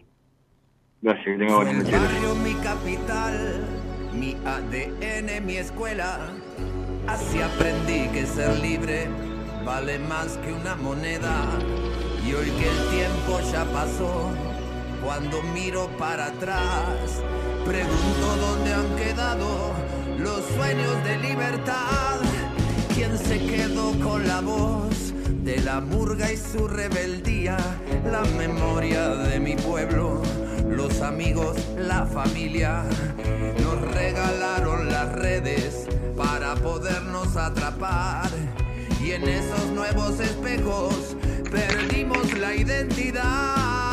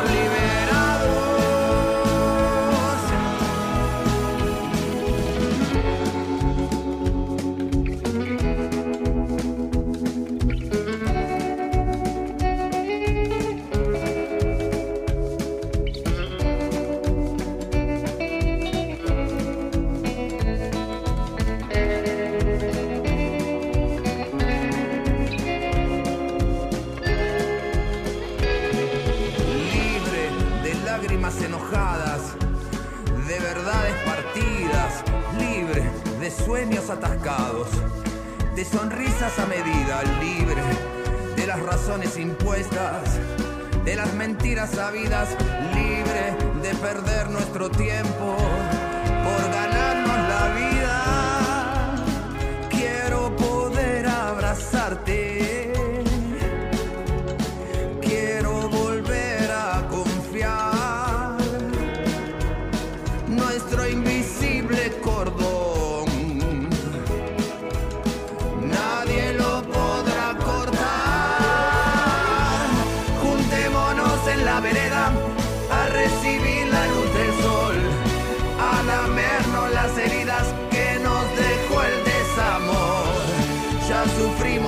suficiente, el duelo ha terminado.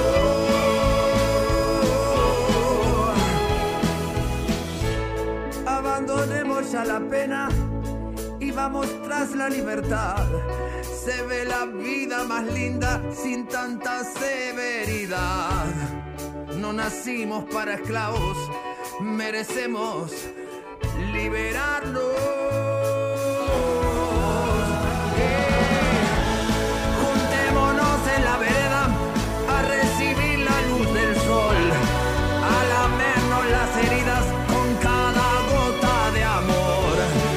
Sufrimos suficiente,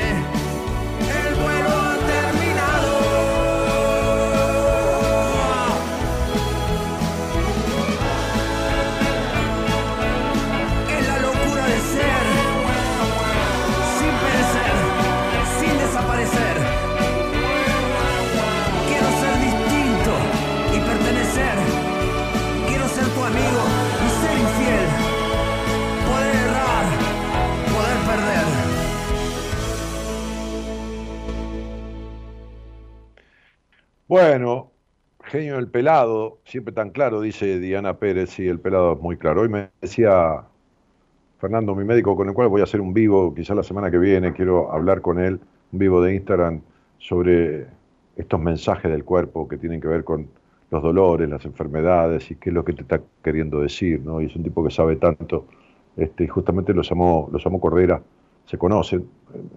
Este, mi médico tocó el otro día en, en un lugar en colegiales con su banda, él compone y canta, y fue a verlo Calamaro y este, este, con su, con su mujer y todo lo fueron a ver. Y me decía, me llamó Cordera, me invitó a ir este, este viernes a San Isidro, ¿querés venir? Le dije, no sé si, si este viernes me iría a San Isidro a escucharlo al pelado, encantado, pero bueno, después te aviso. No, este, me invitó para, para ir a verlo a, a Cordera que va a tocar ahí en San Isidro. Bueno, este dice mm, mm, mm, saludo de Punta Alta, dice Anabela y escucharte ayuda, pero no alcanza, hay que hacer terapia, le dice Elizabeth, no sé a quién. Este, hay un llamado, ahora voy con el llamado. Ahora ya estoy, ya estoy. Estela, te dije, no vas a olvidar nunca más a este Zeus de cuerpo y mente.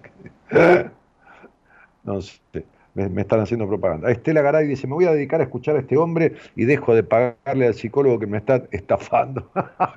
no, no digas eso. No, salí al aire conmigo porque vas a escuchar un montón de cosas y se te van a pegar todas y vas a creer que tenés de todo.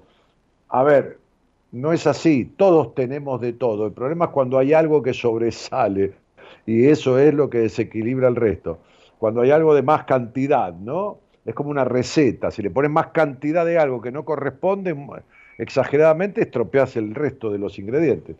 Este, entonces digo, haz lo que quieras con tu psicólogo, pero, pero este, algún día animate y hablemos, si querés en la radio, si no privado, y veamos qué te pasa de verdad, ¿viste? Porque si estás haciendo terapia hace tanto tiempo, bueno, ya veo algo de lo que te pasa. Bah. Hablando de vacío existencial, hablando de, de, infancias abortadas, vos tenés para repartir. Eh, y dice, dice ella misma, oh, yo siendo enfermera y enterándome del por qué amo tanto lo que hago. Sí, sí, pero también cuál es la causa por la cual lo haces, que no tiene nada de malo, ¿no? Es decir, pero viene de ahí, ¿eh? viene de lo, de lo mal cuidada que fuiste. Marcelo García dice, Dani, abrazo grande desde el pórtico de la quebrada Volcán, Jujuy, Argentina. Mi Dios, ese, Jujuy tiene tantas cosas espectaculares, ¿no? Bueno, este, Jujuy, Salta, el norte es muy bonito, el sur también, tenemos un país precioso, ¿no? Lástima. Bah, este, eh,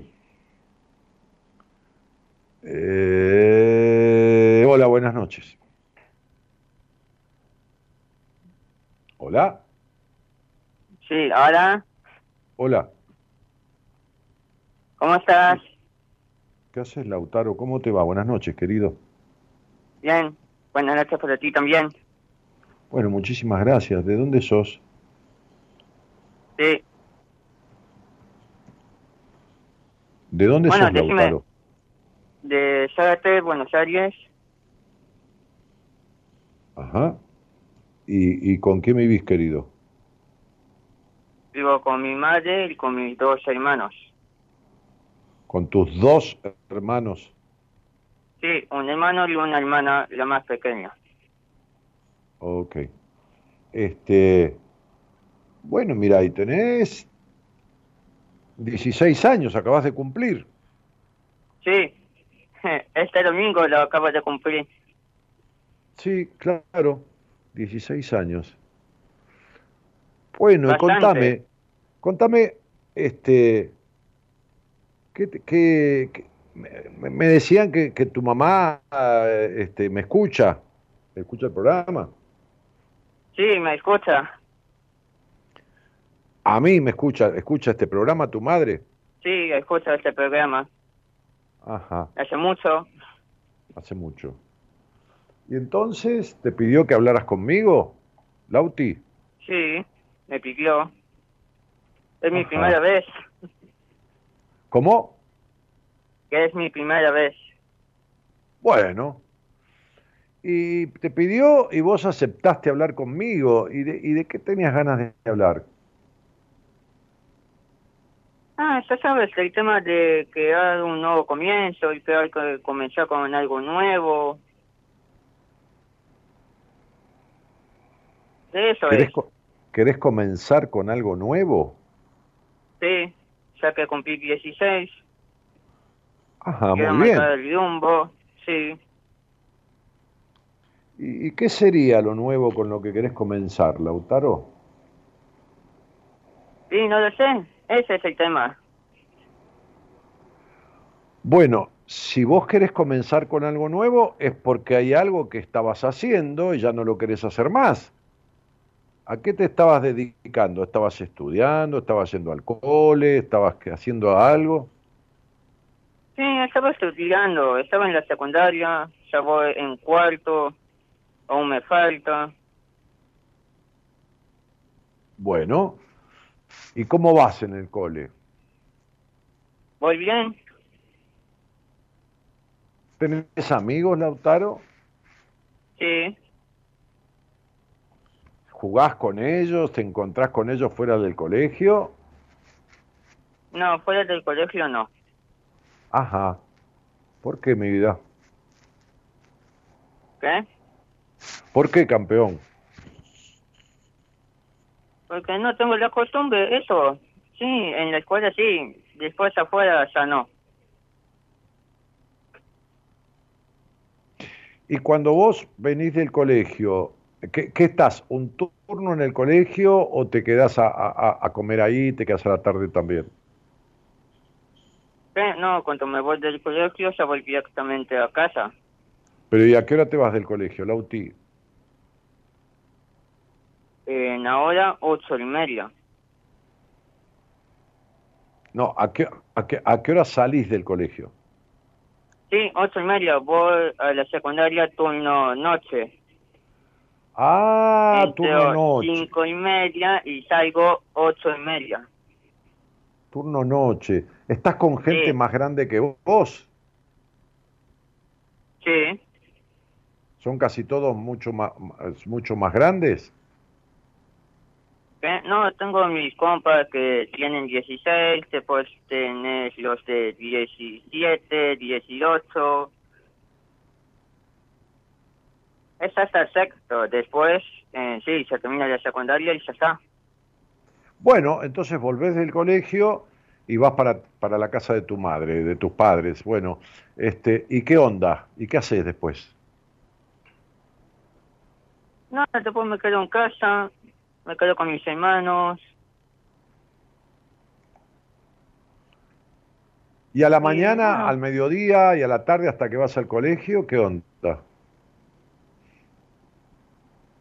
Sí, también me quedo. Después tengo el negocio que solo asisto. Después paso un poco de tiempo en la compu. Bueno, a ver, momento, ¿qué negocio? ¿Un negocio de tu mamá y en la casa? Un almacén, sí, el negocio de mi madre. En el almacén. Sí, ¿Y ahí atendés a los clientes? sí. Muy bien. ¿Y a veces estás Sí. solo, en- a veces estás solo en el negocio atendiendo vos o siempre estás con alguien? Eh, no, siempre estoy con mi hermano. ¿Con tu hermano, que tenés un hermano mayor? Eh, no, yo soy el mayor, yo tengo 16. Mi hermano menor tiene 13. Pero ¿y quién atiende la juntos. caja y quién cobra eh, la plata de la gente que viene a buscar cosas? Eh, sí, nosotros, o sea, eso viene, toca timbre, piden lo que desean y nosotros, bueno, se lo vendemos.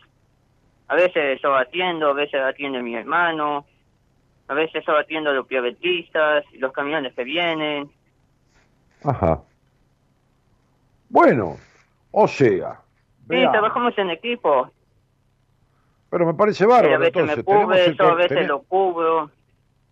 A veces él me atiende a algunos clientes, a veces le atiendo a él. tenemos el colegio, tenemos la compu, tenemos los hermanos con los cuales jugás o conversás y tenemos el negocio que muchas veces lo atendés vos solo o con tus hermanos. ¿Qué más querés hacer de nuevo, Lautaro? y no, porque después ahora está, eh, va, surgió eh, el tema que mis padres se separaron.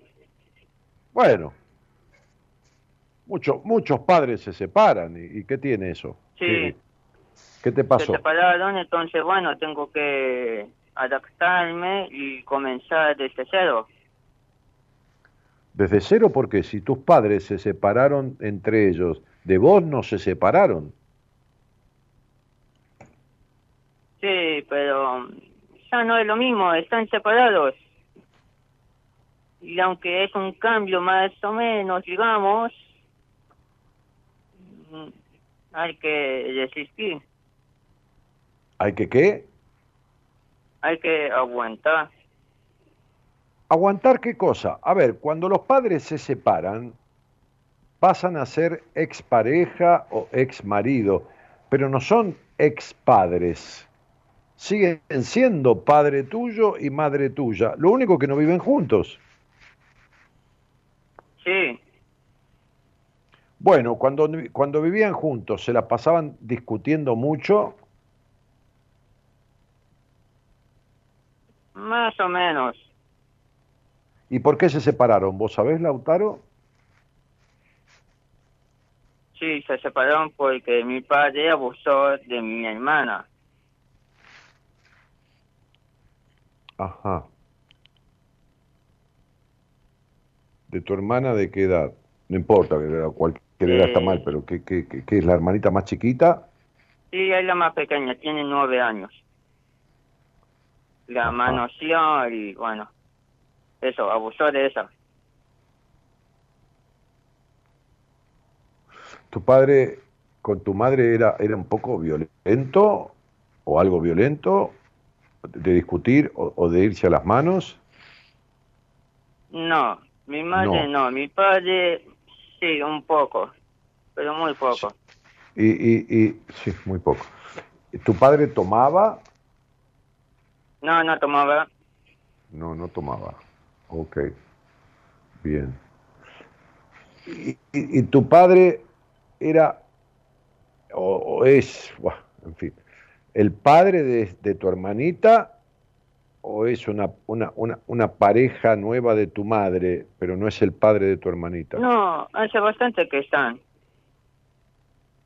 O sea, alcanzaron, yo tengo 16 y hace 16 años que están juntos. En- Entonces, tu hermanita también es hija de ese papá. Sí, ella tiene nueve, hace nueve años que, bueno, estuvo con su padre. No, espera, espera que no entiendo, Lauti. A ver, tu hermanita, no, no me digas el nombre, pero ella es hija de ese padre que la abusó, Sí, es hija, es hija, sí. sí. Entonces, tu madre se enteró y lo echó de la casa. Sí, se hizo todos los trámites, ya lo denunció, está buscando el abogado. Ajá. Bien. Claro, eso te afectó mucho porque ya más allá de la separación hay un tema muy difícil y muy complicado que, que tiene que ver con algo, ya otra cosa, ¿no? Sí,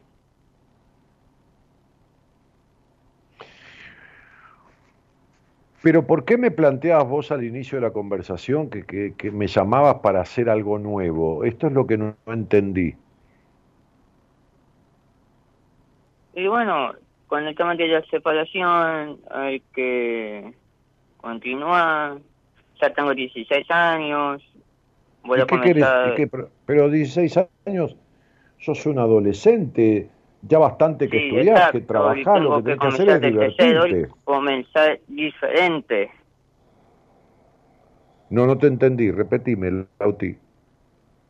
Que como tengo 16 años, tengo que cambiar las cosas, aprovechar que soy un adolescente. ¿Y qué? Aprovechar que sos un adolescente y qué? Un adolescente lo que tiene que ser es ir al colegio, si puede ayudar un poco ahí en el negocio de tu casa y después divertirse, salir y otra cosa. ¿Qué querés hacer? No puedes hacer el- la vida de un hombre porque perdés una etapa de tu vida. Sí, eso yo lo entiendo. Y entonces si lo entendés, ¿para qué estás buscando más cosas para hacer? Si vas al colegio y trabajás un poco en, la- en la- en la- en el almacén, ya es suficiente. No, no tenés que ser el hombre de la casa. Ni tampoco tener actividades como si fueras un hombre de 25 años o, o de 30. Tenés 16 años. Lo que tenés que hacer es tener amigos, salir, ir a tomar algo, ir a bailar, yo, cosas típicas de tu edad, y punto, el colegio y el almacén y se acabó el problema, no más que eso, porque si no te va a afectar mucho, porque perdés tu infancia, perdés tu adolescencia, ¿entendés? Sí, Sí que, este, ¿se entiende, Lautaro? Lo que sí, te se quiero decir? entiende. Bueno, entonces, hacer algo nuevo ya estás haciendo bastante, que es estudiar y, y trabajar, trabajar o atender el negocio, que es trabajar, tener una tarea formal en ese negocio. Bueno, suficiente por el momento, por el momento y hasta tus 18 años, lo que tendrías que hacer, lo que te falta hacer, es lo lúdico, el divertirte, el, estar con amigos, el salir, el ir a casa de un amigo, el jugar a la play, qué sé yo, no importa, al fútbol, al, al truco, a la bolita, a lo que fuera, este, este, a lo que sea que, que, que, que quiera jugar, y dejar esta cosa de buscar cosas nuevas que tengan que ver con responsabilidades o tareas, trabajos o, o lo que fuera, ¿entendés? Recién estás cursando la secundaria. No te metas en cosas nuevas, formales, en cosas de adultos. Ya, ya es suficiente con atender el negocio e ir a la, a la escuela nocturna. ¿Está claro, este, Lautaro? Sí, está claro. Bien. Entonces, quédate tranquilo, lo que estás haciendo ya es más que suficiente y lo que tenés que buscar es salir, compartir momentos, aunque sea irte a una plaza, charlar, jugar a algo, con chicos de tu edad. Sí, No nada más. No otra cosa. ¿Me explico? Sí, se entiende. Muy bien. ¿Está mamá con vos? Sí, está conmigo. Mamá quiere hablar conmigo un momento. Eh, ya le consulto. Consultale. Ok.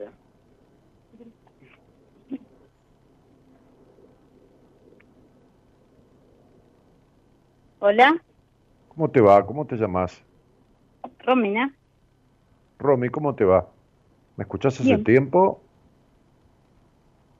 Sí. ¿Y, y por qué querías que hablara con, con Lautaro? ¿Por algo en especial o por estas cosas que él hablaba conmigo? Que él quería empezar algo nuevo, yo le dije que no, que, que- que- que es suficiente con lo que hace, ir al colegio y atender el almacén. ¿Querías que hablara Sí. conmigo por algo en especial? Sí, en realidad sí, pero bueno, se ve que él no, no, no, no supo eh, explicarlo, quizás, porque yo tampoco le quise dar letra porque quería que saliera de él. O sea, le pregunté si él quería Pero, ¿Por hablar qué querías con que vos. saliera de él, Romina? ¿Qué era lo que querías que hablara conmigo? Decime. Sí, porque él es, él es muy cerrado, él es un chico que, que, que por ahí a veces me habla de, de que por ahí él tiene un mundo y que eh, a veces se les devorona el mundo y, No, es un chico... A ver, Romy, te lo voy a explicar. Porque no, Sí. yo no yo no puedo hablar con él eso. Porque, porque eh, yo le voy a dar una, una pequeña, somera explicación. Es un chico sobreadaptado, crecido antes de tiempo. Es un chico del cual vos te aferraste muchísimo. Es un chico, es el mayor de todos, ¿no es así? Sí. A veces sucede, esto no es para echar culpas, es para explicarte, sucede que las madres que tuvieron la infancia que tuviste vos,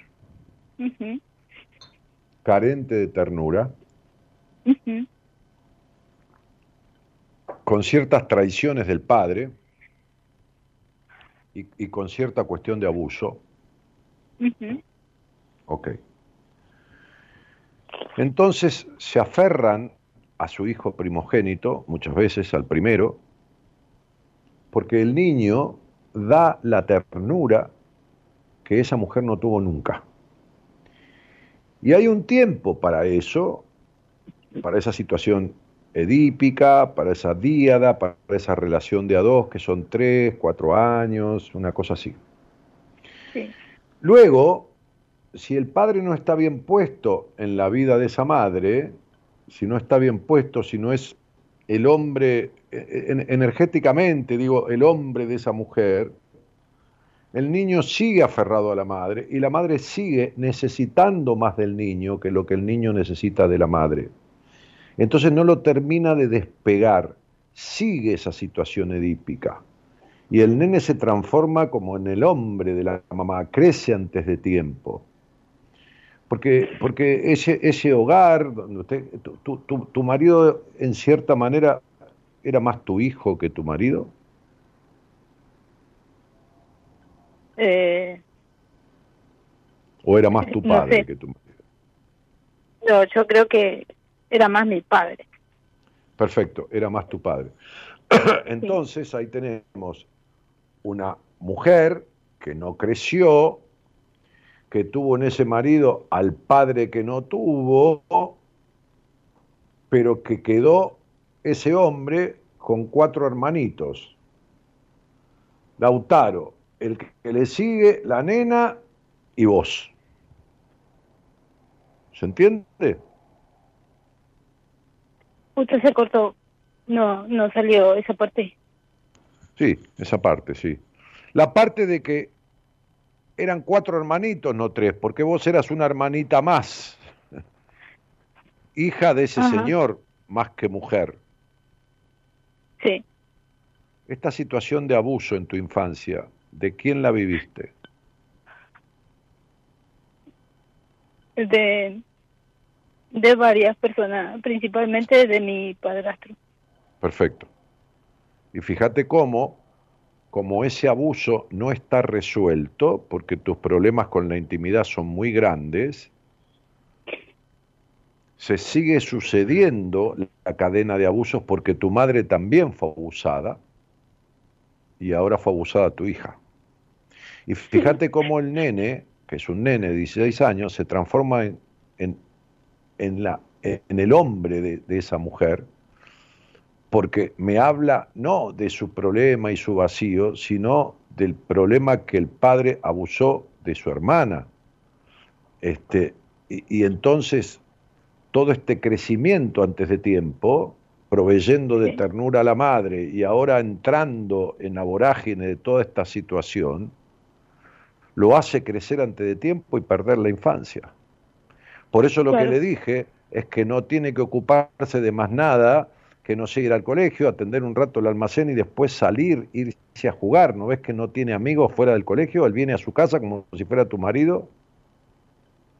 Claro, porque así, así, así era con, con su padre, o sea, esa parte quizás él no lo supo explicar, o sea, él, el padre nunca me dejó llevarlo a ningún cumpleaños, no dejó que él invitara a ningún amiguito a casa, eh, no me dejó que yo lo llevara a la casa de ningún amiguito, Eh, mi vida, O sea- vos, estuvi- vos estuviste con... A ver, no es que el pa... A ver, eh, Romina querida,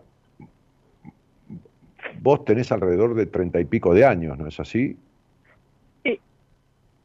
Entonces no es que el padre del nene no te dejó, es que vos aceptaste que no te dejara.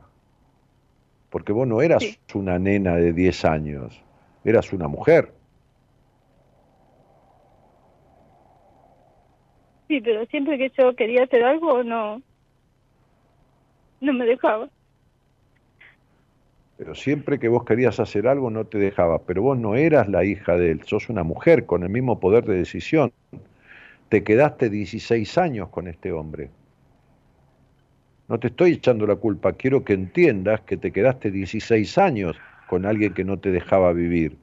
Ahora, en tu infancia, Rominita querida, ¿quién no te dejaba nada?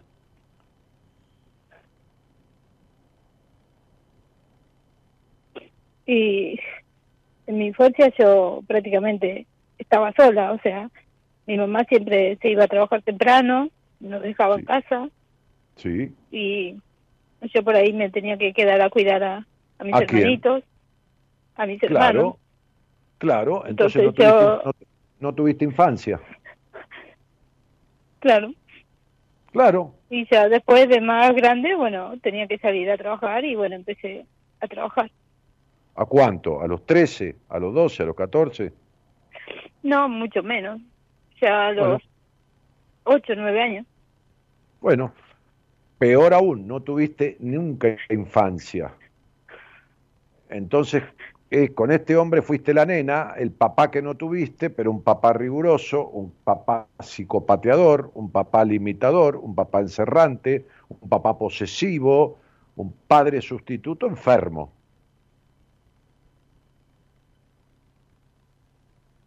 Sí, que al final te, te puso las mismas limitaciones. Ahora vos estás separada, distanciada, él está viviendo en otro lado. sí. A él lo, le dieron la exclusión de la casa. Yo había hablado con vos eh, hace un mes y algo, cuando estaba en el refugio, no sé si te acuerdas. Ah, sí, me acuerdo. Ah, Sí. sí, me acuerdo. Fuiste al refugio, te fuiste con tus hijos. Bueno, Sí, y yo te, bueno. dije, yo, te, yo te dije que tenías que hacer una denuncia y que tenías que, que, que- Sí, que- lo hice, que- lo hice todo. guiarte desde el refugio, que ya iba a aparecer la posibilidad, este, porque vos tuviste que irte de la casa, porque este tipo se quedó en la casa y tuviste que salirte por lo que pasó con tu hija. Sí. Me escapé con mis hijos. y, y- y- y te dije, ayúdate con la gente del refugio, que hay siempre asesoramientos y todo lo demás, que vas a volver a esa casa. Sí, volví. Volví a la Y casa. sus- ahora bueno, y ahora su- estamos y sus- en la casa. Perfecto. Bueno, adelante con esta nueva vida. Crecé, Sí, constituite pasa mujer. que, ¿Qué? pasa que no, yo no quería volver en esta casa, pero bueno, no no tuve otra opción, así que tuve que aceptar porque bueno, me dijeron que el derecho de mis hijos era estar en su casa y Pero es Sí, no lógico, ¿qué tiene que ver ir. la casa? Eh, pero, Romina, ¿qué tiene que ver porque la casa? casa, Eh, la casa no es nuestra, la casa es de la mamá eh, de, de- del violador. Entonces ella vive acá con nosotros, compartimos la casa ajá. y bueno, ahora viene la hermana de él también, hace que se ocupa de la madre, y bueno, viene y la verdad que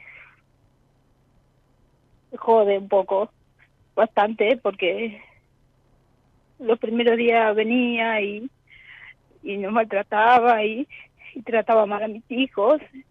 Bueno, tuve que hacer una denuncia también a ella. Bueno, ahora como que tratamos de, de no cruzar, ¿no? Cuando ella viene nos encerramos acá en el negocio hasta que ella se vaya y cuando ella se va vuelve, vuelven a salir los chicos y yo también, así que Romina, tenés que Eh. aprender, te llegó el momento en tu vida de manejar tu vida, tomar tus decisiones como estás haciendo y aprender a, a poner tus derechos y vivir en, en sana libertad dentro de lo que se pueda y poner límites a los demás como los estás poniendo. Todo esto es un aprendizaje para una nueva forma de vivir. Basta con el sometimiento, darte tu lugar, poner a cada uno en su lugar, ponerle límites a los demás, porque toda la vida te pusieron límites a vos. Te llegó la hora de crecer y de hacerte cargo de la edad que tenés, Romina. Y en algún momento ese chico va a tener que ir a una psicopedagoga o a un terapeuta, a lo que consigas, dentro de lo que haya, para poder asistirlo, porque si no, ¿entendés? Este, es un chico viejo, vacío, con insatisfacción en la vida por, por la forma en que ha vivido.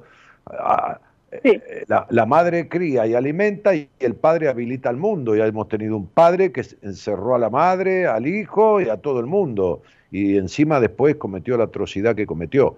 Entonces digo, Sí. te, llegó, te llegó la hora de crecer, Romina. Ya basta, no sos una nena, sos una mujer y tenés que ejercer tus derechos y poner los límites como lo estás haciendo. Entonces, lo que tenés es esa casa. Lo que hay es lo mejor porque es lo único.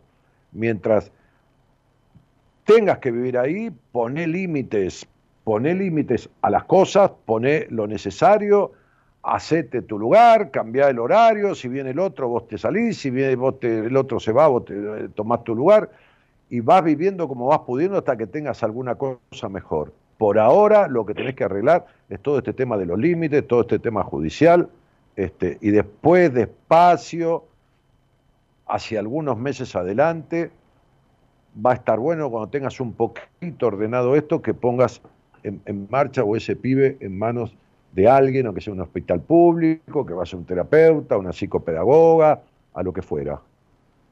Pero por lo menos te saliste de la casa de, de- guarda y, y- y- y- y estás ahí y me alegra mucho que estés poniendo límites con tu cuñada, con tu suegra, con lo que sea.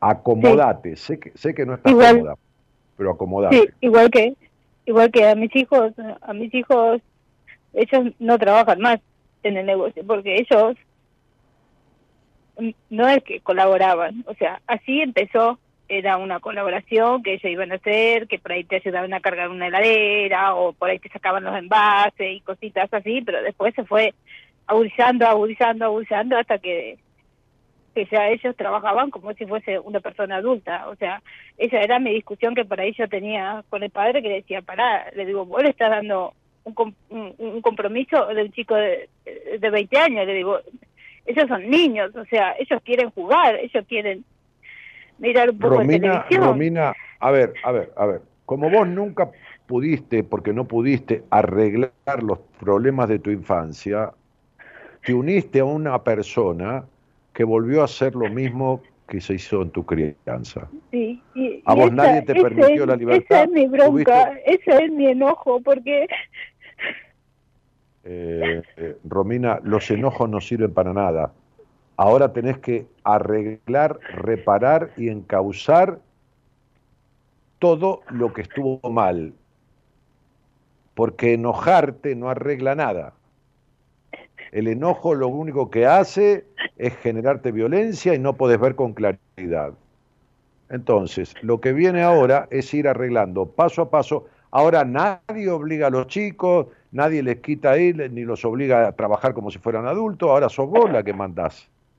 Bueno, Sí. es el mando. Bueno, Bueno, eso, eso que por ahí yo lo que trato de explicarle a ellos y de decirle y le pregunto qué tienen ganas de hacer o, o, o que vayan y que jueguen y, y bueno, pasa que ellos están como, eh, hoy por ejemplo, con mi hijo, con el, con el más chico, eh, discutimos y, y bueno, él me enfrentó y yo después, hablando con él, le digo, quiero que vayas a, un gimnasio. Me dice, no, no, no quiero ir a un gimnasio. Bueno, listo, no quería ir a un gimnasio. Le digo, yo sé que a vos siempre te gustó jugar a la pelota. Le digo, vamos juntos a buscar un club, el que a vos te guste, y yo te voy a anotar para que vos vayas y practiques y, y aprendas a jugar a la pelota. Y me dice, no, no, ya fue. Entonces yo le digo, Romina, no, ¿por qué Romina, fue? Porque no nosotros recién escuchando. estamos empezando. Romina, no podés arreglar en dos días lo que viene estropeado de hace 10 años, ¿está claro? Sí, pero no sé cómo hacerlo. O sea, Ah, de la única manera que se puede, insistiendo. Le- tenés que mandar vos, insistiendo y hablando, de la única manera que un padre, una madre, una madre en este caso, puede ir transformando situaciones que se produjeron con los hijos de tamaño encierro y tamaña castración. Entonces sería, la única manera es, si el pibe tiene des- 10 años de no permiso, no vas a necesitar 10 años para el permiso, pero vas a necesitar hablar con él seguido, un día, dos días, tres días, cuatro días, y asumir el mando. Y lo que vos querés que haga es esto, tener una infancia, tener amigos, tener esto y tener lo otro. Lo vas a tener que convencer, porque el pibe lo que tiene es terror al mundo. El padre dejó miedo al mundo. Eso es lo Sí. que dejó. Entonces el pibe dice, Sí. no, ya esto, lo otro, porque tuvo un padre psicópata que fue más fuerte mil veces que vos, y entonces lo que le quedan son las prohibiciones y los mandatos de su padre. Entonces va a Claro. encontrar cualquier pretexto. No, ya fue, no me gusta, todo eso para seguir obedeciendo al padre porque le tienen terror. ¿Está claro? Sí. Entonces Sí. tu discurso tiene que ser, tu padre no está más acá, la que manda soy yo, yo te doy permiso, yo te doy lugar, yo quiero te, yo te acompaño a que juegues, yo esto, una vez, dos veces, cuatro veces, seis veces, diez veces hasta que lo haga. Pero entendé que los chicos están adiestrados como perros, enjaulados, Sí. durante toda su vida. Entonces no podés Sí. porque un día, no, te pones a llorar. No, flaca, que te crezcan los ovarios, ejercer el mando y hablarle y hablarle y hablarle y decirle la que manda ahora soy yo, tu padre no está más, yo te doy tu libertad, yo te acompaño, yo esto. Todos los días un rato de esta conversación. Vas a ver cómo el pibe agarra. Los chicos son como perritos, son domesticados. Y a ellos, tu marido lo domesticó como perros enjaulados. Vos, tenés que abrirles la jaula tienen 10, 12, 9 y 16 años de prohibición. Bueno, no vas a lograr revertirlo en un día diciéndole anda a jugar. ¿Está claro? sí. Bueno, te mando un beso que tengo que terminar el programa, Romy. Bueno. Gracias. Otro para vos. Chao, chao.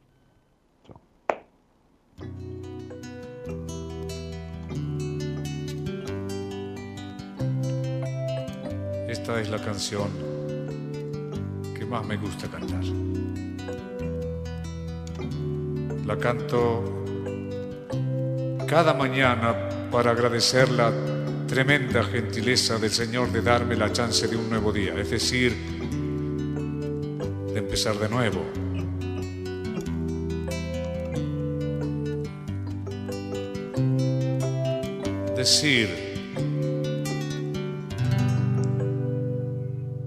Este es un nuevo día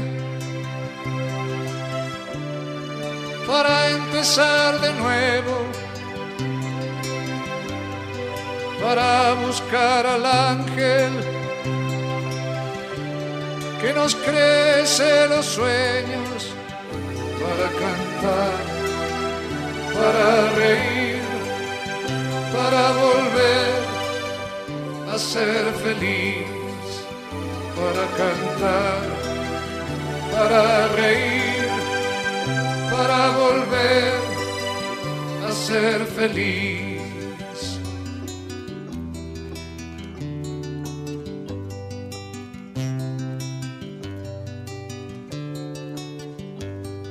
en este nuevo día. El espejo y trataré de ser por fin un hombre bueno de cara al sol. Caminaré y con la luna volaré de cara al sol. Caminaré y con la luna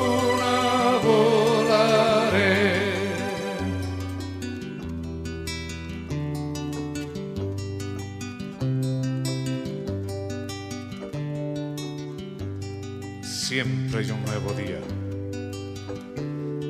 Esto quiere decir que siempre se puede empezar de nuevo. Recuerden que Aristóteles escribió sus grandes obras después de los 55 años, que Kant escribió la crítica de la razón pura a los 66 años, que Darwin escribió el origen de las especies a los 70 años. Es más, Moisés dirigió el éxodo a los 80 años. Tamayo, el amado Tamayo pintó hasta los 91 años. Picasso y Chagall hasta los 92 años. Siempre se puede empezar de nuevo. Siempre hay un nuevo día. Cada mañana el Señor espera en nuestro corazón. Solamente debemos escucharlo para que el día sea lo que debe ser una fiesta. Este es un nuevo día, sí Señor, para empezar de nuevo, para buscar al ángel que nos crece los sueños, para cantar, para reír, para volver a ser feliz, para Estamos cantar. La mano del señor Gerardo Subirana, que también musicaliza tan genialmente el programa con este amigo tan entrañable y tan, tan, tan rico en vivencias, ¿no? Y viajero del mundo que ha sido Facundo Cabral, con el cual tuve la suerte, la dicha y la posibilidad de, tomar café y de hablar y de hablar al aire en el programa y de vernos poco antes de que partiera de gira, como se dice en estos ambientes, este, que lo mataran cruelmente y accidentalmente. Este, siempre es un nuevo día y, no hay edad para hacer lo que uno quiera. Este, dentro de la lógica aspiración, lo que no hay que matar son los deseos. La productora eh, que también está ahí al pie del cañón, Eloísa Ponte. Mañana va a estar el licenciado en psicología, astrólogo, él, el señor Pablo Mayoral. El programa se llama Buenas Compañías. Mi nombre es Daniel Jorge Martínez y les agradezco mu- mucho, muchos posteos que no, no llegué a leer. Estaba leyendo recién, pero no tengo tiempo de, de reproducirlos al aire. Un abrazo grande y muchas gracias por haberme acompañado. Chau, chau.